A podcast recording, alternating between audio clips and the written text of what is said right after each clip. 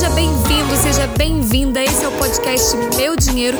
Eu sou a Aline Sopper e aqui nesse canal você vai ter muito conteúdo sobre educação financeira, comportamento financeiro e, claro, como você pode ter mais dinheiro na prática. Aproveite aí o episódio de hoje e me conte depois lá nas redes sociais o que você está achando aqui do nosso podcast. Bora crescer! Olá, seja bem-vindo aqui. Hoje nós vamos falar sobre armadilhas financeiras. Sim, todos nós estamos sujeitos a cair em armadilhas financeiras. E hoje eu vou falar para vocês quais são as principais armadilhas financeiras que as pessoas caem. Por que, que é importante você conhecer as armadilhas financeiras? Porque cada pessoa ela está mais propícia a cair numa armadilha diferente. Às vezes a gente acha que todo mundo é, cai nas mesmas armadilhas e não, isso não é verdade, tá? Cada pessoa tem mais probabilidade de cair em uma armadilha diferente. Então, como educador, você tem que conhecer todas essas possibilidades para você entender qual dessas, quais dessas armadilhas que mais atrapalham o seu cliente no dia a dia dele. É mais ou menos assim.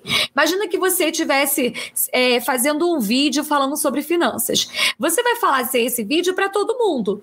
Mas quando você está atendendo um cliente especificamente, você não tem que ensinar para ele tudo. Você tem que ensinar para ele aquilo que faz sentido para ele. Então, você, como educador financeiro, você precisa saber de várias coisas, mas para o seu cliente, você não precisa ensinar tudo. Você vai ensinar aquilo que vai fazer mais sentido para ele naquele momento. Tá fazendo sentido para vocês? Eu vou falar aqui para vocês de sete armadilhas. Isso quer dizer que você vai ter que ensinar para todos os seus clientes as sete armadilhas? Não.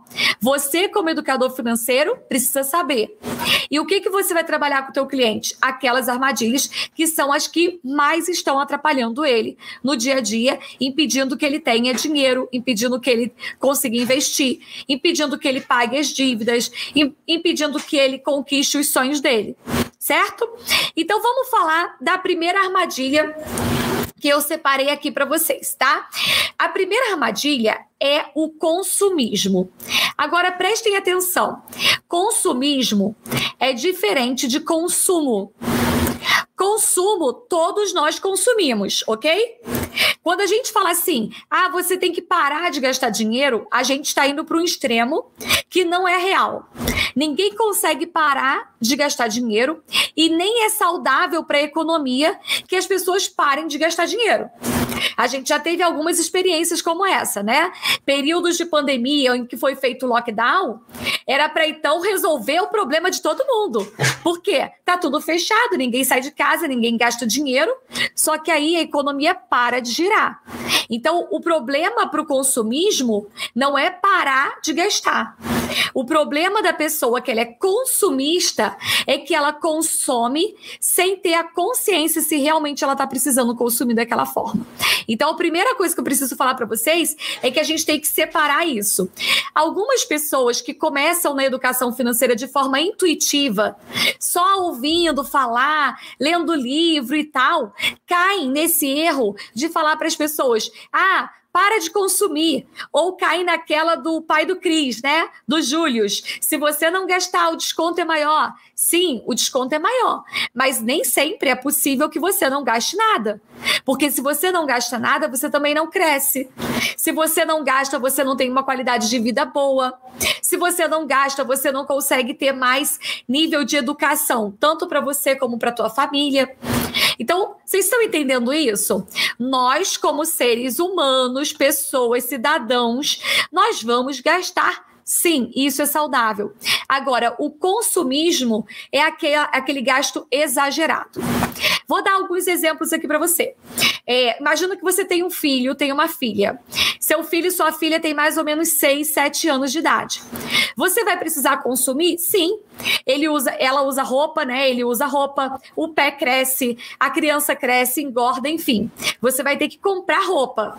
Agora, imagina que você tem um filho de 6 ou 7 anos e você vai comprar um tênis para ir para escola. E ao invés de comprar um tênis para ir para escola, você compra seis tênis para ir para escola.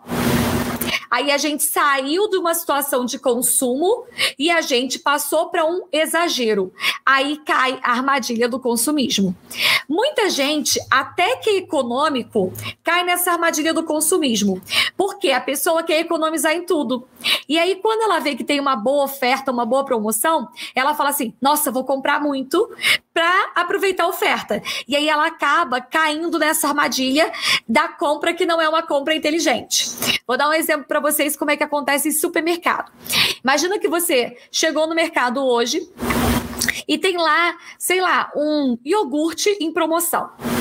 Aí o iogurte que custa cinco reais tá por três reais. Aí você olha aquilo e você fala assim, caramba, tá por três reais. Eu vou comprar dez é, embalagens, né? Dez daquelas, esqueci o nome daquilo, né? Bandejas. Dez bandejas de iogurte e vou levar para casa porque eu estou economizando. Era cinco e eu estou pagando três. Ok. Só que você não olha a validade.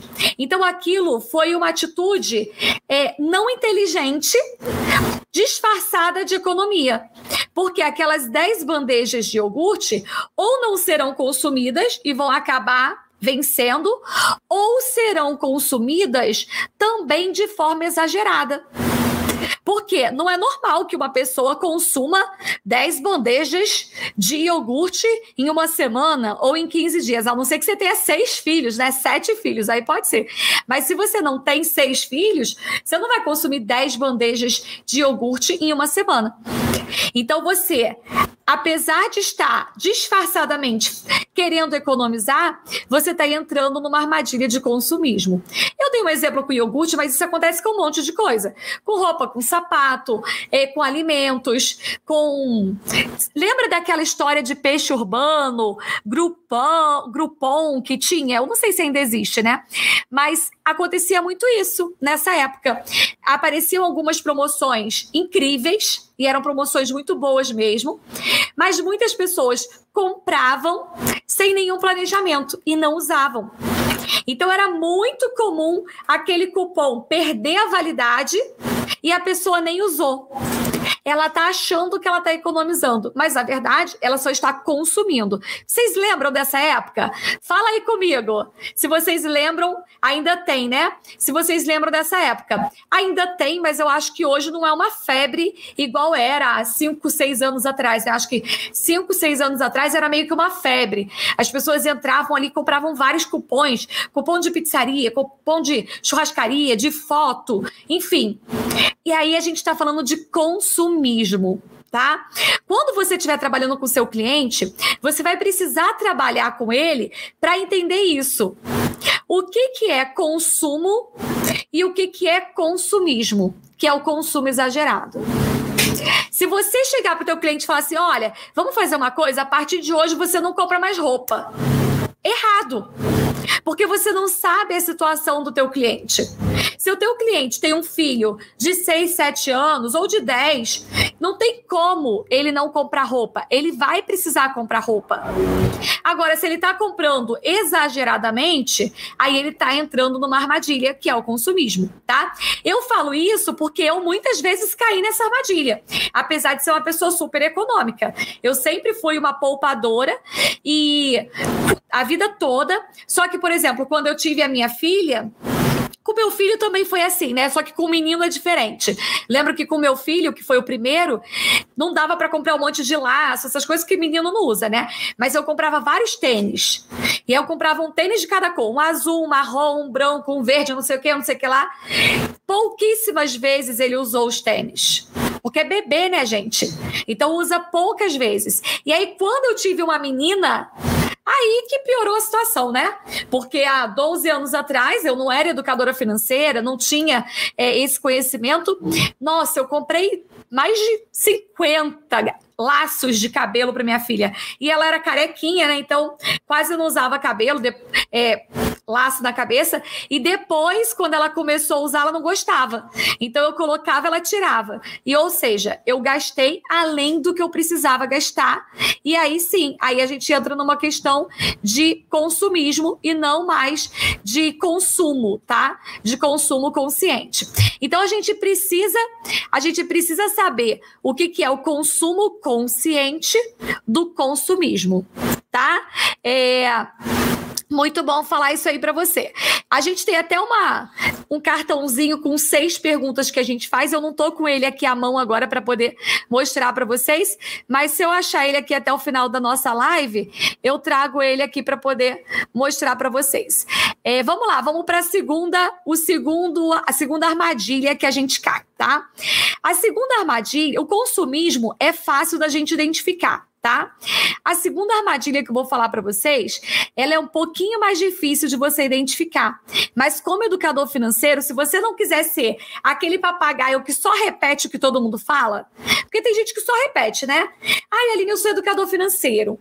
Ah, o que, que você faz? Ah, eu falo para pessoa gastar menos do que ganha, investir a diferença, para ela sair da poupança, para ela ir para o tesouro direto, para ela começar a é, ter uma reserva financeira. Gente, isso é básico demais, tá?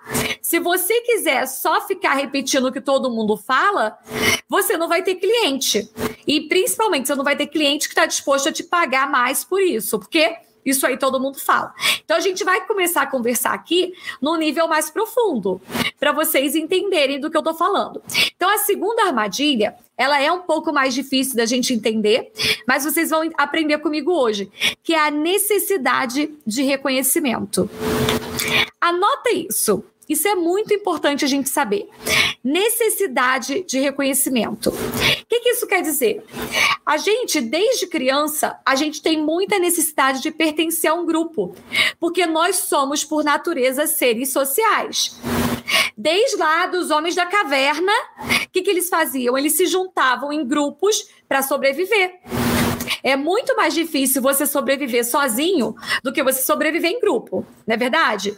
Imagina lá, é, no Homem das Cavernas, eles não tinham energia elétrica, eles não tinham carros, eles não tinham nada. Mas juntos eles conseguiam produzir fogo, eles conseguiam caçar. Aí eles caçavam um animal muito grande e estragar, né? Então eles tinham que dividir entre eles. Então essa nossa necessidade de fazer parte de um grupo, ela é natural natural ser humano. É muito importante a gente entender isso. Porque senão você acha assim: ah, olha lá que palhaçada. A pessoa está fazendo só para ser aceita. Não é uma palhaçada. É uma necessidade que é uma necessidade humana, tá lá no nosso cérebro primitivo. A gente traz isso como essência, tá?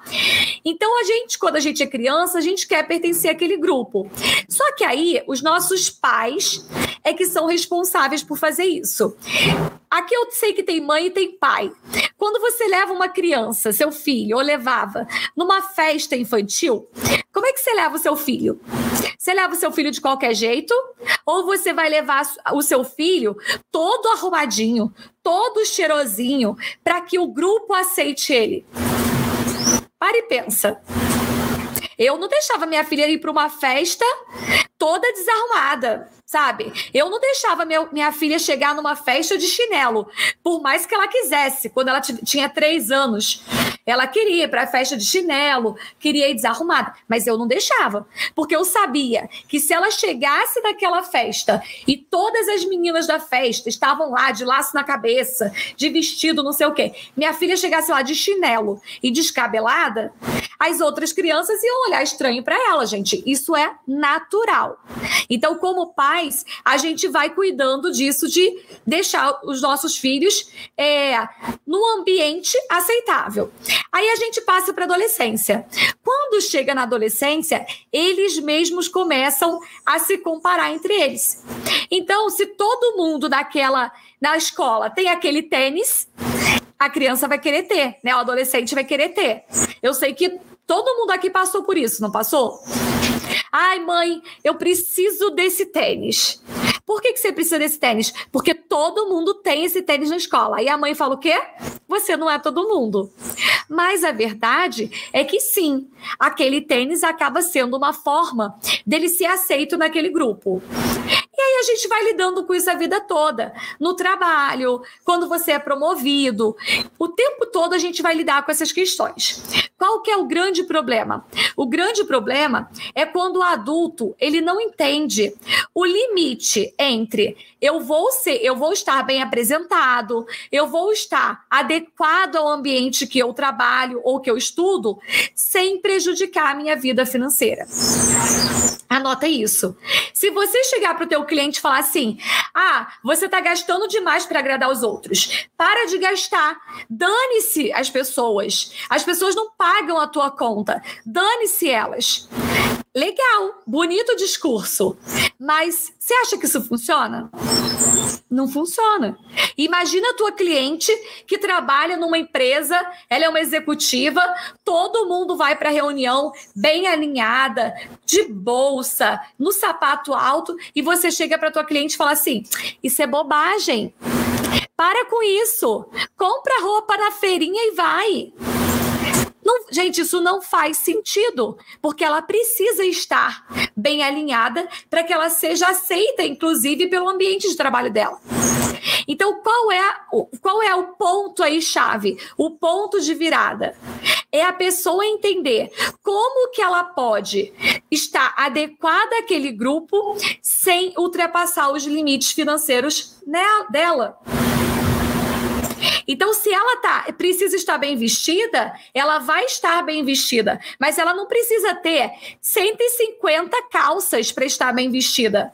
Ela pode ter uma calça muito boa, não pode? E ela pode colocar aquela calça e começar a trocar a blusa que ela usa sem se endividar. Ela não vai para reunião com uma bolsa toda descascada, né? Porque isso vai o quê? Vai mostrar que ela é displicente, que ela não tem cuidado pessoal e tal. Realmente isso acontece. Isso acontece. Se você chega numa loja para ser atendida por um cliente, para ser atendida por um vendedor, e o vendedor chega para você todo desarrumado, com cabelo, sei lá, você você lá no teu cérebro, tá? Mesmo que você não queira julgar a pessoa, o teu cérebro primitivo, aquele interior, olha para aquela pessoa aí, hã? Você acha meio estranho, porque a gente tem esses conceitos dentro da gente. Só que isso não quer dizer que a pessoa precisa comprar uma bolsa que não cabe no orçamento dela. Então ela vai ter que aprender a fazer boas compras de acordo com o que ela pode gastar. Olha como é que é diferente. Uma coisa é eu falar que eu sou educadora financeira e falar para todo mundo parar de gastar dinheiro. Ah, isso é fácil. Difícil é colocar em prática. Porque não é só parar de gastar dinheiro. A questão é parar de gastar dinheiro e ter o mesmo resultado. Porque parar de gastar dinheiro, gente, é mole, mole. Se muda para o interior. Eu viajei há pouco tempo no meu aniversário.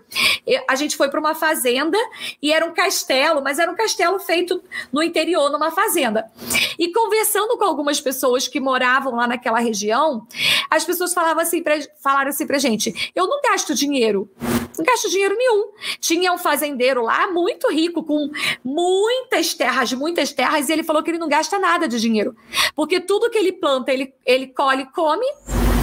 E tudo que tem ali circula em volta da fazenda, beleza. Então ele não gasta nada, mas ele também não precisa estar tá bem vestido, ele também não precisa colocar gasolina no carro, ele também. Vocês estão entendendo? Então a questão não é parar de gastar. A questão é entender o como que eu posso andar de acordo com aquele grupo que eu pertenço sem ultrapassar os meus limites.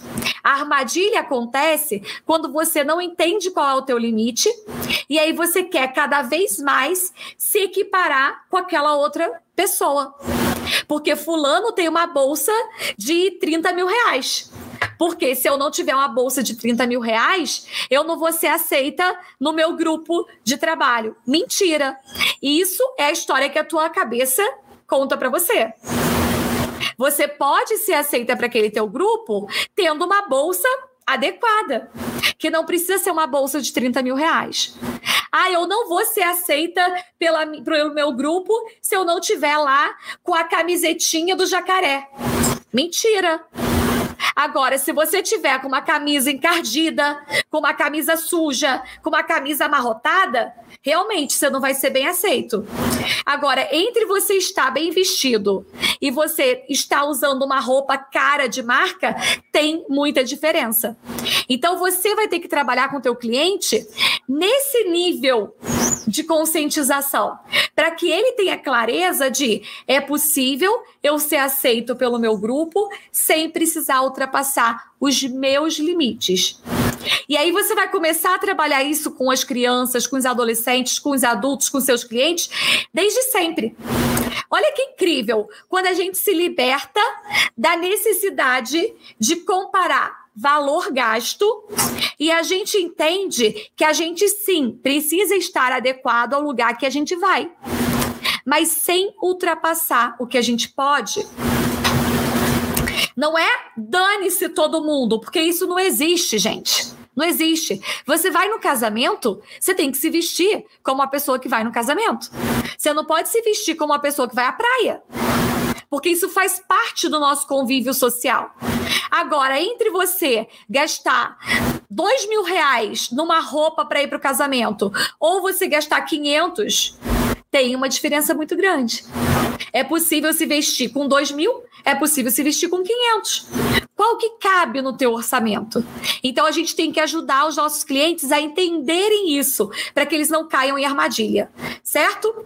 Terceira armadilha que as pessoas caem muito, muito, muito, muito, muito é o descontrole financeiro. Se a pessoa não tem um controle financeiro, ela não sabe nem qual é o limite dela. Como que ela vai saber quanto que ela pode investir numa bolsa ou numa roupa ou num curso ou num treinamento ou numa viagem se ela não tem controle financeiro. Quanto que você ganha? Não sei. Quanto que você gasta? Eu acho que eu gasto X. Não sabe nada. Eu atendi muitos clientes que não sabiam nem quanto ganhavam. Ah, eu não sei não quanto eu ganho. Ah, porque eu sou autônoma. Ah, porque tem mês que eu ganho muito, tem mês que eu ganho pouco, não sei o quê. A gente precisa ter controle financeiro. Você precisa saber quanto que entra na tua conta e quanto está saindo da tua conta. Geralmente, a gente acha que a gente gasta menos do que a gente gasta, tá? Isso é um padrão da maioria das pessoas. Eu acho que 80% dos clientes que eu já atendi, e eu já atendi muita gente, 80% achava que gastava menos. E aí, na hora que vai colocando na ponta do lápis, vai lá fazendo conta, escrevendo, percebe que gasta mais. Então, o controle financeiro, ele é importante.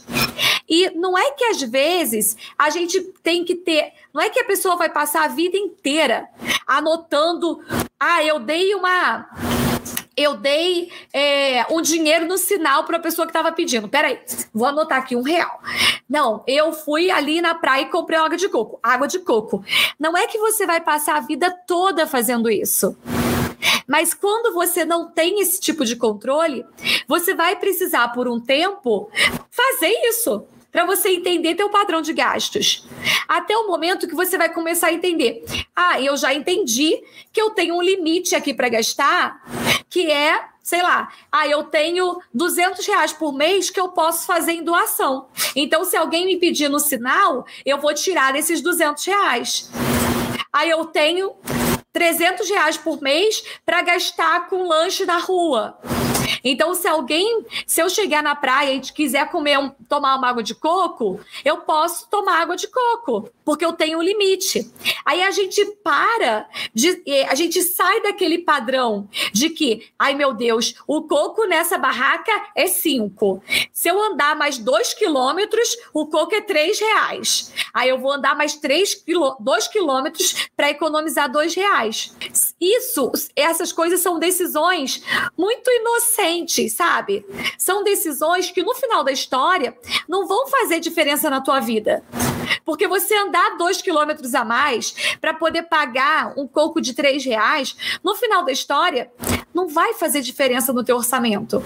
Agora, entender que você só pode gastar 50 reais naquela semana, isso vai fazer diferença. Porque eu posso pensar, poxa, eu, eu vou gastar 50 reais. O coco tá 10 reais, tô afim de tomar esse coco por 10 reais, beleza, vai sair do meu orçamento. Pronto.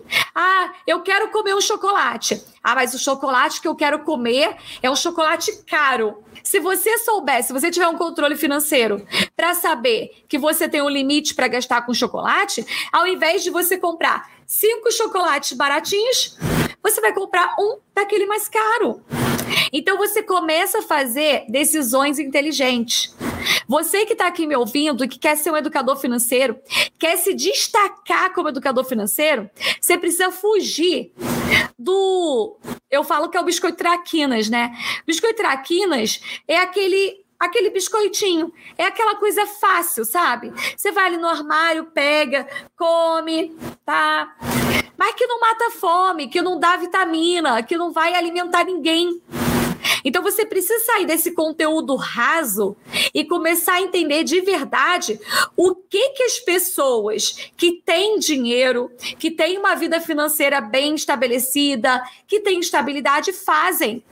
Gente, eu não conheço ninguém que seja bem sucedido financeiramente, que tenha dinheiro, que vai ficar ali contando. Peraí. Ai, aqui o coco é cinco, ali o coco é dois. Peraí, vamos sair desse lugar aqui, vamos tomar água de coco. Na... Não, as pessoas não fazem isso. Não fazem.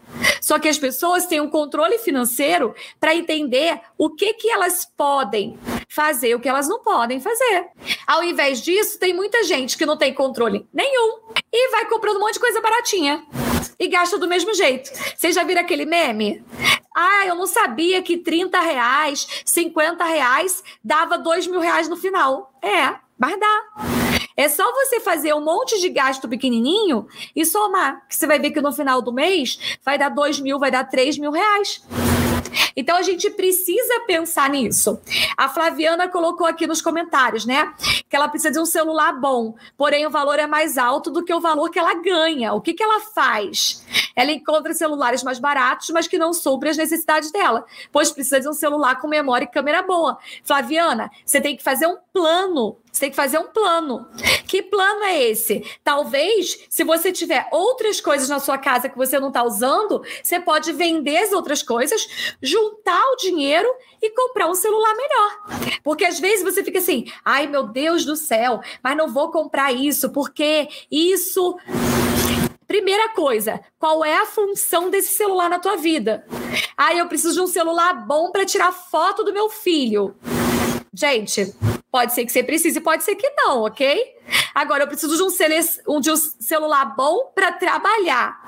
Esse celular aqui vai me permitir ter mais clientes. Esse celular aqui vai me permitir uma qualidade de vídeo melhor. Por exemplo, eu. Eu sou educadora financeira. Eu ensino as pessoas a usarem bem o dinheiro. Hoje eu tenho o celular melhor que existe da Apple.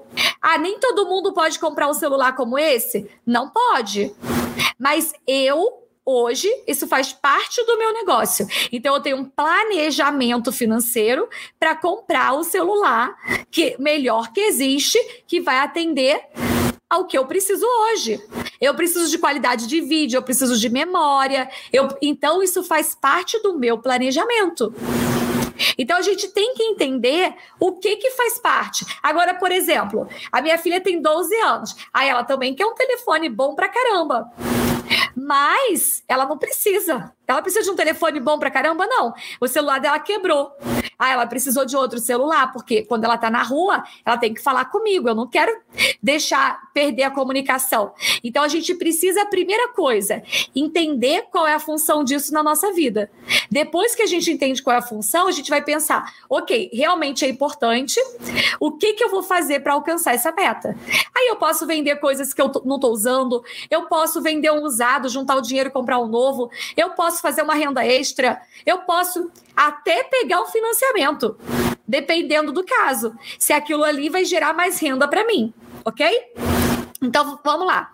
Quarta armadilha financeira que muitas pessoas caem. E você, como educador financeiro, precisa ficar atento nisso, que são vícios, gente. Quando eu falo de vícios, a gente vai cair aí nos vícios mais comuns, que a gente conhece, por exemplo, drogas, álcool, jogos, tá? São os vícios mais comuns que a gente tem, que a gente encontra.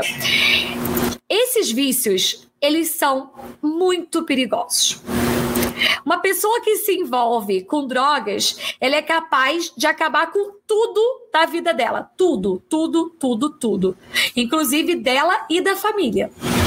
Então, toda vez que a gente puder e aí eu vou falar, porque eu, eu sei que tem muitos alunos que também fazem palestras em comunidades, fazem palestras para adolescentes em escolas, em faculdades. A gente precisa falar sobre isso. Porque quando a gente fala sobre fugir dos vícios, as pessoas acabam achando que é uma questão só assim, ai, é porque tá falando, por causa. Gente, você tem que fugir de vício por todos os motivos, inclusive pelo motivo financeiro, porque não tem limite tá?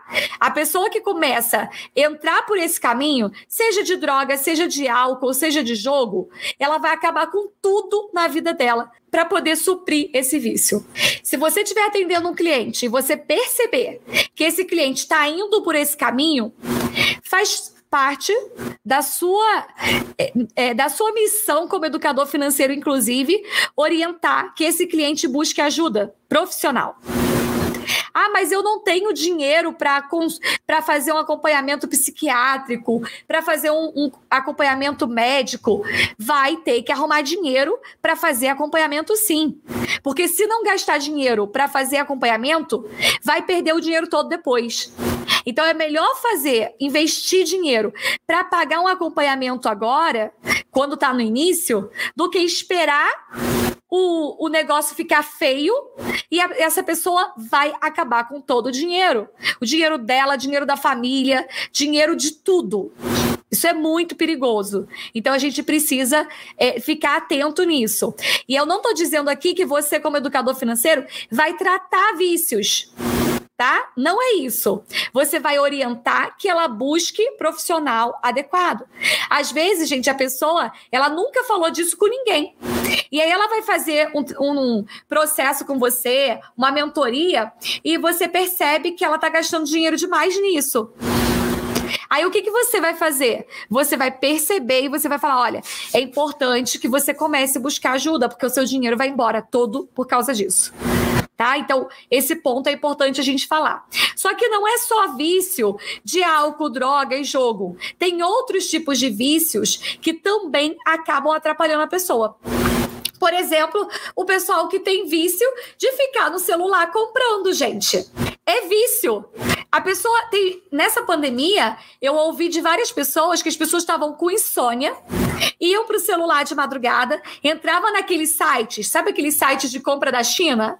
E iam lá colocando no carrinho. Pá, pá, pá, pá. Depois comprava esse negócio de compra da China demora para chegar, né? Então tem coisa que demora três meses para chegar. Passava três meses, a pessoa começava a receber um monte de coisa que ela nem lembrava que ela tinha comprado. Isso é vício. Isso é vício. Tem que cortar. Você tem que criar estratégia para cortar isso. Então, se a pessoa já está entrando numa situação dessa, o que, que você vai ter que fazer? Desinstala o raio do aplicativo do celular, gente. A pessoa que já está viciada em pedir iFood. iFood é uma maravilha, né? Pro bom e pro mal. Por quê? Pro bom, porque é fácil. Você tá ali trabalhando, tá com pressa, você pede um iFood. E pro mal, que às vezes você não tá nem pensando em pedir comida, aí vem aquela mensagenzinha. E aí, o que vai pedir pro lanche hoje? Aí a sua cabeça, opa, vou pedir tal coisa tá, já entrou no ciclo vicioso, que é fazer no automático sem pensar, desinstala o aplicativo do celular. Foge disso.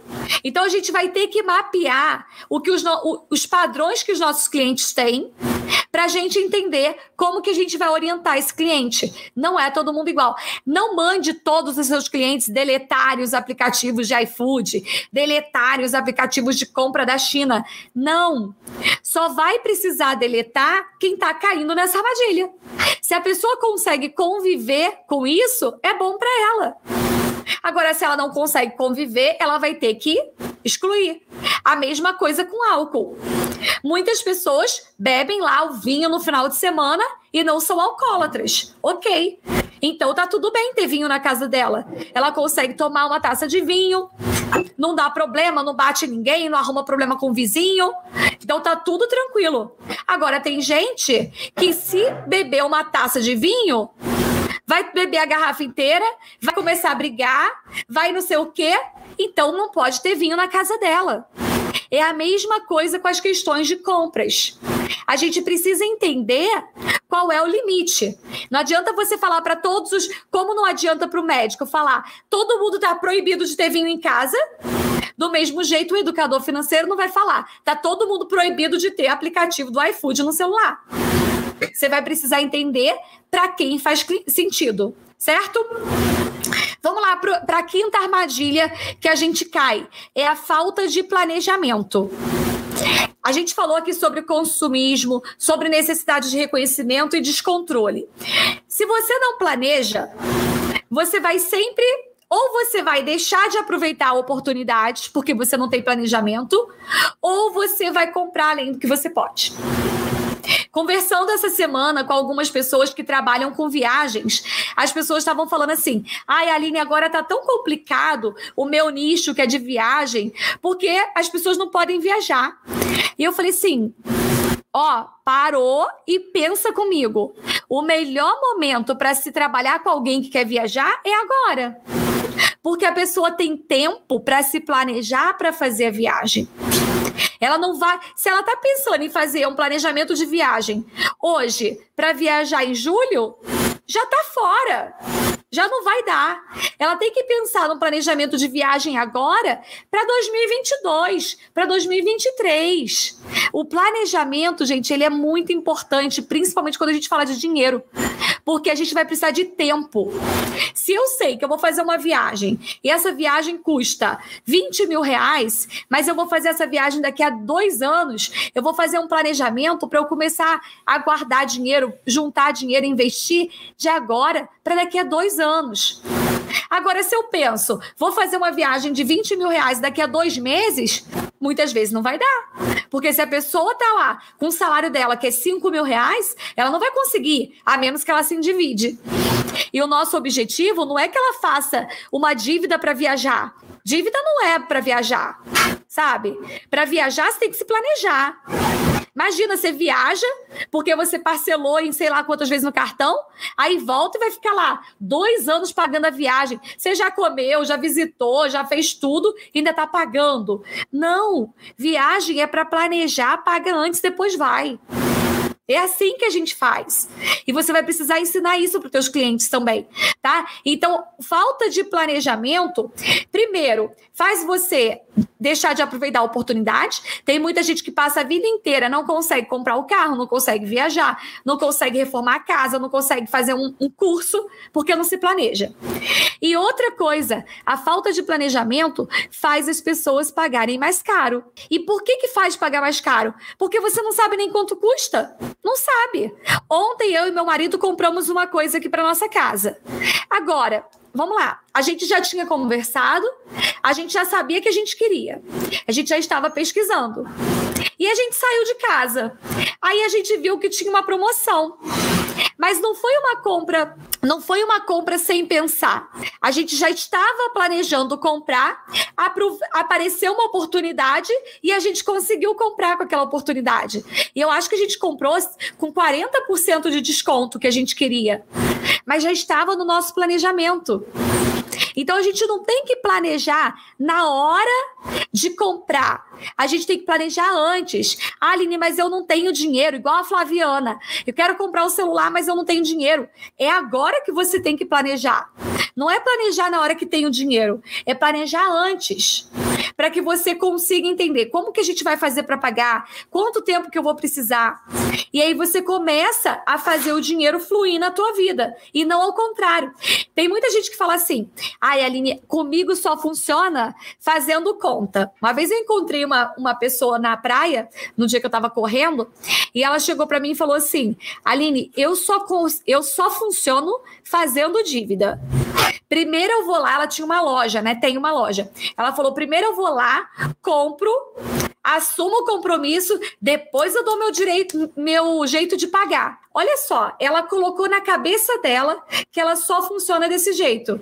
Você acha que ela vai fazer alguma coisa diferente disso? Não vai. Ela sempre vai se endividar para depois, ó, correr atrás para pagar. E ok, para algumas pessoas isso está dando certo, tá, mas sempre vai dar certo? Não.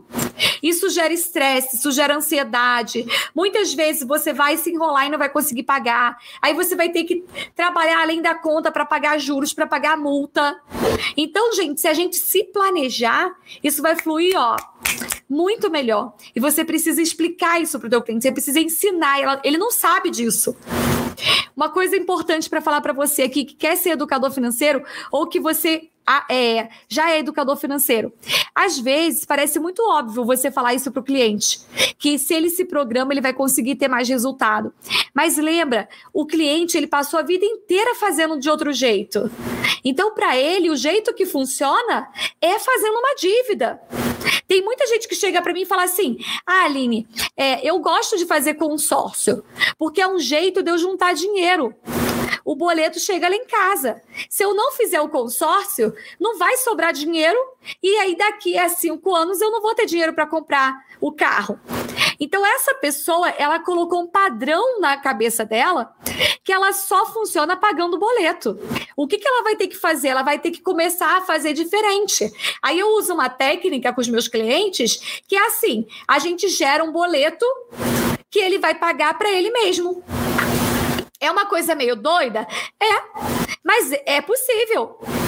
Imagina que o meu cliente ele estava pensando em fazer um consórcio e ele ia pagar 700 reais por mês no consórcio para comprar um carro. Aí a gente vai conversar, a gente vai fazer um planejamento, beleza? Para comprar esse carro aqui à vista, quanto que você precisa?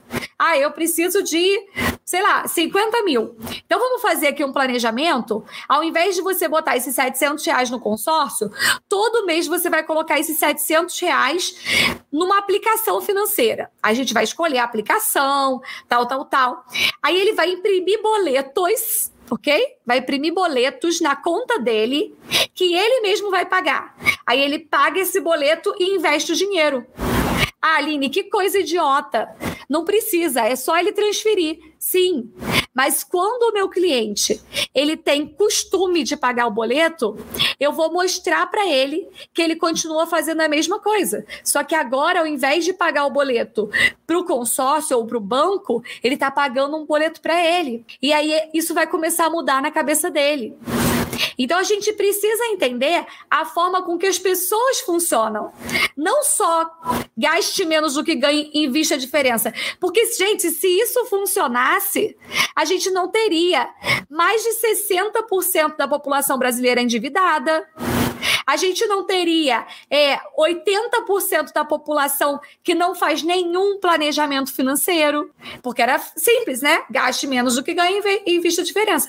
Não seria simples, mas não é isso que acontece. Porque tem muita coisa envolvida Além disso, tem todas as questões comportamentais, tem todas as questões de como o nosso cérebro funciona, para a gente conseguir entender e ajudar um cliente a sair desse padrão financeiro, dessa armadilha financeira que ele caiu, tá? É... Sexta armadilha financeira que as pessoas caem: parcelamento a longo prazo. Parcelamento a longo prazo é uma grande armadilha, porque isso é uma invenção do Brasil. Vocês sabiam disso? É uma invenção do Brasil. É, quando a gente viaja, é comum lá fora as pessoas não saberem que existe isso. Aqui no Brasil, você vai no supermercado e o supermercado parcela suas compras em 12 vezes. Agora pensa, você vai fazer compra no mercado de comida, de alimento todo mês. Qual é o sentido de você parcelar a sua compra de mercado em 12 meses? Aí olha a armadilha que você corre. Você vai lá, faz as suas compras no mercado. Aí vamos supor que deu mil reais. Você fez compra para o mês, deu mil reais de compra. Aí você parcelou mil reais em 12 vezes. Ah, beleza, tá? Ele é, ele fez ele parcelou em 12 vezes, aí na cabeça dele, ele gastou o quê? 100 reais? Ah, gastei só 100 reais. Beleza. Quando chega no segundo mês, ele vai lá e parcela de novo. E aí ele tá tranquilo, né? Ah, tô só pagando 100 reais, tô só pagando 100. Não, ele só tá acumulando. Aquela dívida ela só acumula, porque todo mês ele compra de novo. Então, isso é uma armadilha muito grande. Até a, a Si falou, né? No exterior tem linha de crédito, né? Sim, no exterior é diferente. Você vai lá e vai pedir uma linha de crédito para comprar alguma coisa. A diferença é que aqui no Brasil é muito fácil, né? O crédito está na tua mão. Então, às vezes a gente vai na farmácia. Aí você vai na farmácia e gastou 100 reais. Aí a, a, o cara do caixa fala assim: quer parcelar? Geralmente eu pergunto, né? Em quantas vezes pode? Ah, em seis vezes sem juros. Seis vezes sem juros? Parcela em seis vezes. A pessoa está com uma dificuldade financeira e ela precisou, naquele mês, faz, parcelar as compras dela. Ok, aquilo ali foi uma emergência, ela não tinha reserva de emergência e aí ela precisou. Só que o problema é a gente tornar isso um hábito. Esse que é o grande problema. Sabe? O grande problema não é a gente é, usar aquele parcelamento, usar aquele crédito. O problema é você tornar aquilo no, no hábito. E aí, quando você vai acumulando aquele monte de parcela, de parcela pequenininha, chega no final do ano, você já comprometeu o teu orçamento todo. Então, a gente tem que tomar cuidado com isso, principalmente se o teu cliente ele tem esse padrão de comportamento. Ele está acostumado, vai lá, aqui no Rio de Janeiro tem uma loja que se chama Casa e Vídeo, não sei se tem no Brasil todo, tá? Mas a Casa e Vídeo, ela tem tudo, desde garfo até pneu de carro, até brinquedo de criança e até comida, tá? E eles parcelam tudo em 12 vezes. Aí imagina, você vai lá e compra um monte de bugiganga lá e, ah, vou pagar só 10 de 50 reais. Putz, é só 50 reais.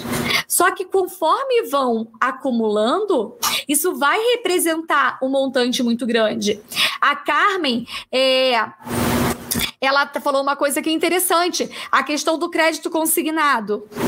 Muitas pessoas compram o crédito consignado, é, fazem crédito consignado e não sabem nem para quê.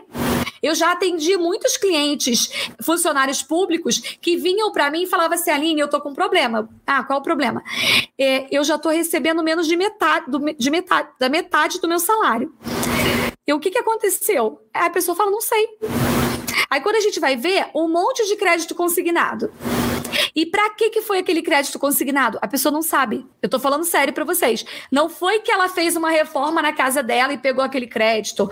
Não foi que ela comprou, pegou um carro, comprou um carro e pegou aquele crédito. Não.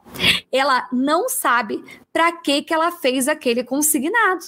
Aí ela vai fazendo consignado com a parcela pequenininha. Mas aí chega uma hora que acabou a margem do consignado, lembra?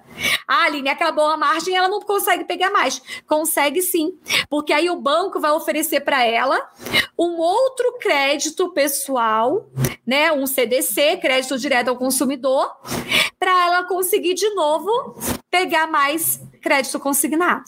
E aí isso vira uma bola de neve. Agora, para quem sabe usar o cartão de crédito, ele é benéfico. Às vezes você vai lá comprar alguma coisa e a pessoa fala assim: ah, à vista e parcelada ao mesmo preço. Beleza. Então vale a pena você parcelar? Vale.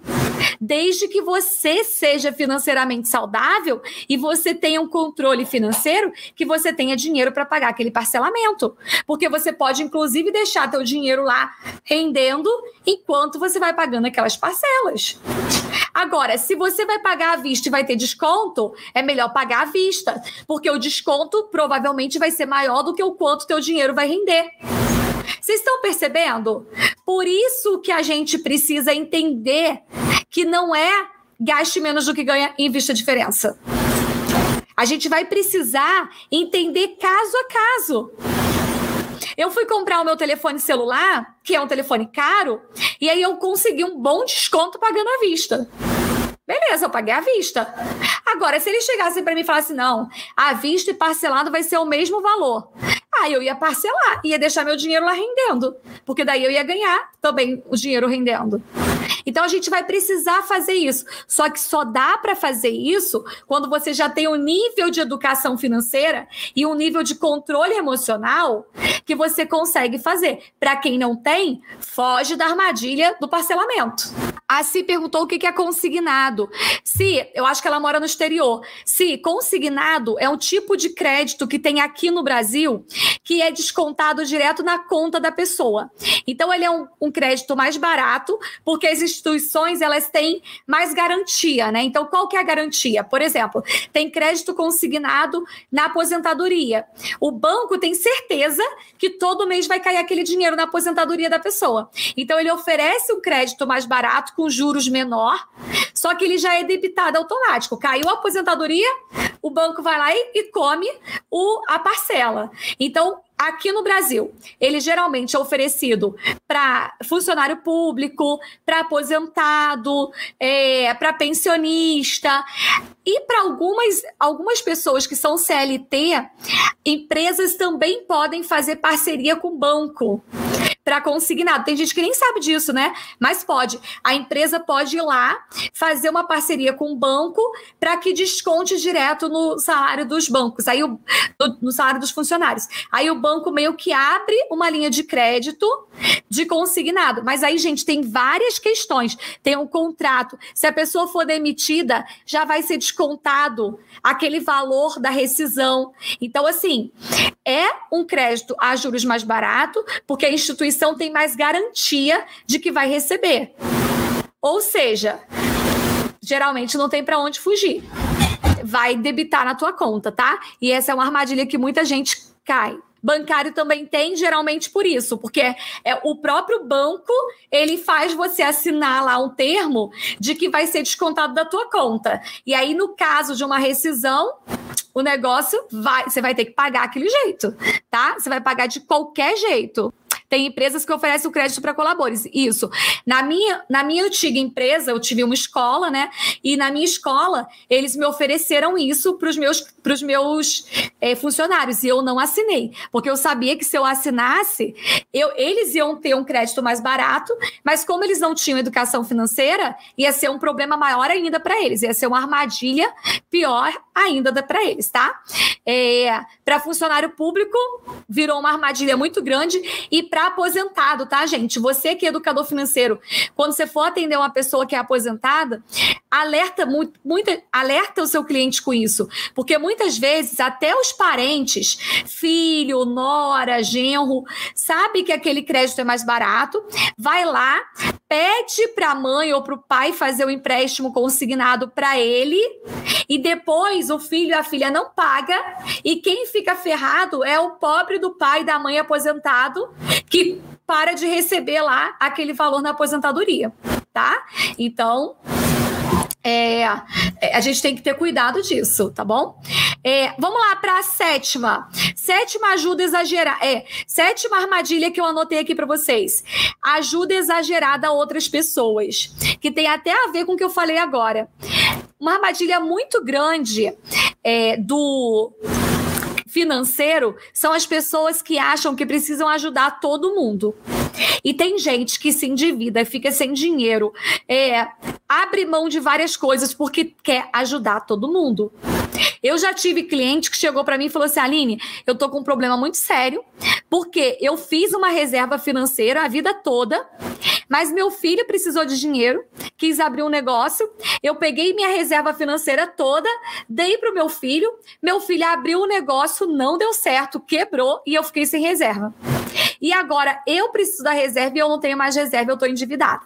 Então a gente precisa entender que existe um limite entre ajudar ou e você se ferrar, entendeu? Tem um limite. Eu sei que a gente quer ser bonzinho, eu sei que a gente quer ajudar as pessoas, mas você tem que entender que se você ajudar além do que você pode, depois você não vai conseguir nem ajudar e nem vai ter gente para poder te ajudar. Tem uma aluna minha que a gente fez uma, uma live juntas que ela me contou que ela entrou numa furada porque ela emprestou o nome dela para um, um parente, né? É, parente queria abrir um negócio e não podia. Aí o parente falou para ela assim: ah, você não quer ser é, a pessoa que vai botar o nome lá no CNPJ? Você não vai precisar fazer nada. Só me dá a tua do documentação, assina, a empresa vai ser sua, mas a empresa é minha. Beleza. Aí ela foi lá e colocou. O que, que aconteceu? O parente dela começou o negócio, fez um monte de dívida, a empresa ficou endividada, e aí quem era a pessoa responsável? Ela. E aí ela ficou, sem brincadeira, ela contou isso numa live. Ela ficou cinco anos pagando essa dívida da empresa que não era dela, a dívida que não foi ela que fez, mas era o nome dela que estava lá. Então a gente precisa entender o que, que é possível para você ajudar e o que, que é além do que você pode ajudar. Eu sei que se a gente pudesse, a gente ajudava todo mundo do mundo. Só que a gente precisa entender que tem um limite. Então, você que está aqui me ouvindo, é, imagina, não é para. Ah, eu tenho uma reserva, meu vizinho está precisando, eu vou lá e tiro da minha reserva. Gente, não é. Aline, mas o, é, os filhos da minha vizinha tá passando fome. Sim, aí você vai lá, ajuda no necessário do que você pode tá? Não é que você vai pegar o seu dinheiro da tua reserva e vai dar todo para pessoa. Você vai ajudar no necessário. Ah, Aline, mas o meu genro tá precisando dirigir o Uber e eu vou tirar o carro para ele. Não faz isso. Porque se ele não conseguir pagar o carro, você vai conseguir pagar o carro? Agora, vamos lá. Você tem muito dinheiro e você tá disposta a pagar o carro pro teu genro, pro teu filho, pro teu sobrinho. Aí você faz. Mas com a consciência de que esse dinheiro não vai te fazer falta. Então a gente precisa trabalhar muito disso. Junto com quando a gente fala de educador financeiro, aquela pessoa que vai dar uma consultoria pessoal, uma mentoria pessoal, a gente tem que falar a sério. E muitas vezes não é gostosinho. Não é gostosinho, mas a gente tem que falar sério. Porque as pessoas, elas se endividam, elas entram em furada para agradar outra pessoa, para ajudar outra pessoa. E a gente tem que entender o limite tá? Então, fazendo uma retrospectiva aqui das sete armadilhas que eu falei hoje para vocês. É, a primeira, consumismo. Segunda, necessidade de reconhecimento. Terceira, o descontrole financeiro. Quarta, vícios. Quinta, falta de planejamento. Sexta, parcelamento a longo prazo. E sétima, ajuda exagerada a outras pessoas. Se você começar a trabalhar com teus clientes, com você também, tá, gente? Se você começar a entender na tua vida qual dessas armadilhas são mais perigosas para você, Lembra que nem todas são perigosas para todo mundo. Tem gente aqui que já caiu na armadilha de ajudar muito outra pessoa. Tem gente que não, fala assim, ó, e isso aí eu não, não caio não. Mas cai em outra armadilha. Então a gente precisa entender quais dessas armadilhas que você está mais sujeito. Qual dessas armadilhas o seu cliente está mais sujeito e você vai trabalhar com ele, com ela, as que são mais arriscadas para ela. Você não precisa cair, falar para todo mundo. Vamos supor, você tem lá um cliente que é autônomo. Crédito consignado para ele não vai fazer diferença. Por quê? Porque ele não tem como, ele não tem linha de crédito consignado. Né? Autônomo não tem linha de crédito consignado. Agora, talvez ele, como autônomo, ele caia mais no descontrole financeiro, porque o dinheiro dele entra e ele não faz controle. Então, você vai ter que entender isso para poder ajudar o teu cliente naquilo que ele precisa tá? Então, essa é a diferença de você é, começar, você ter um, ser um educador financeiro que sabe diagnosticar, que sabe realmente ajudar outra pessoa, ou você repetir o que todo mundo está falando. Ah, Aline, mas é porque eu li 10 livros e eu já assisti 150 vídeos de educação financeira e eu já sei tudo. Aí eu já, eu já falo o que está lá no vídeo da outra pessoa. Aí você não é um educador financeiro. Você está repetindo uma coisa que alguém falou.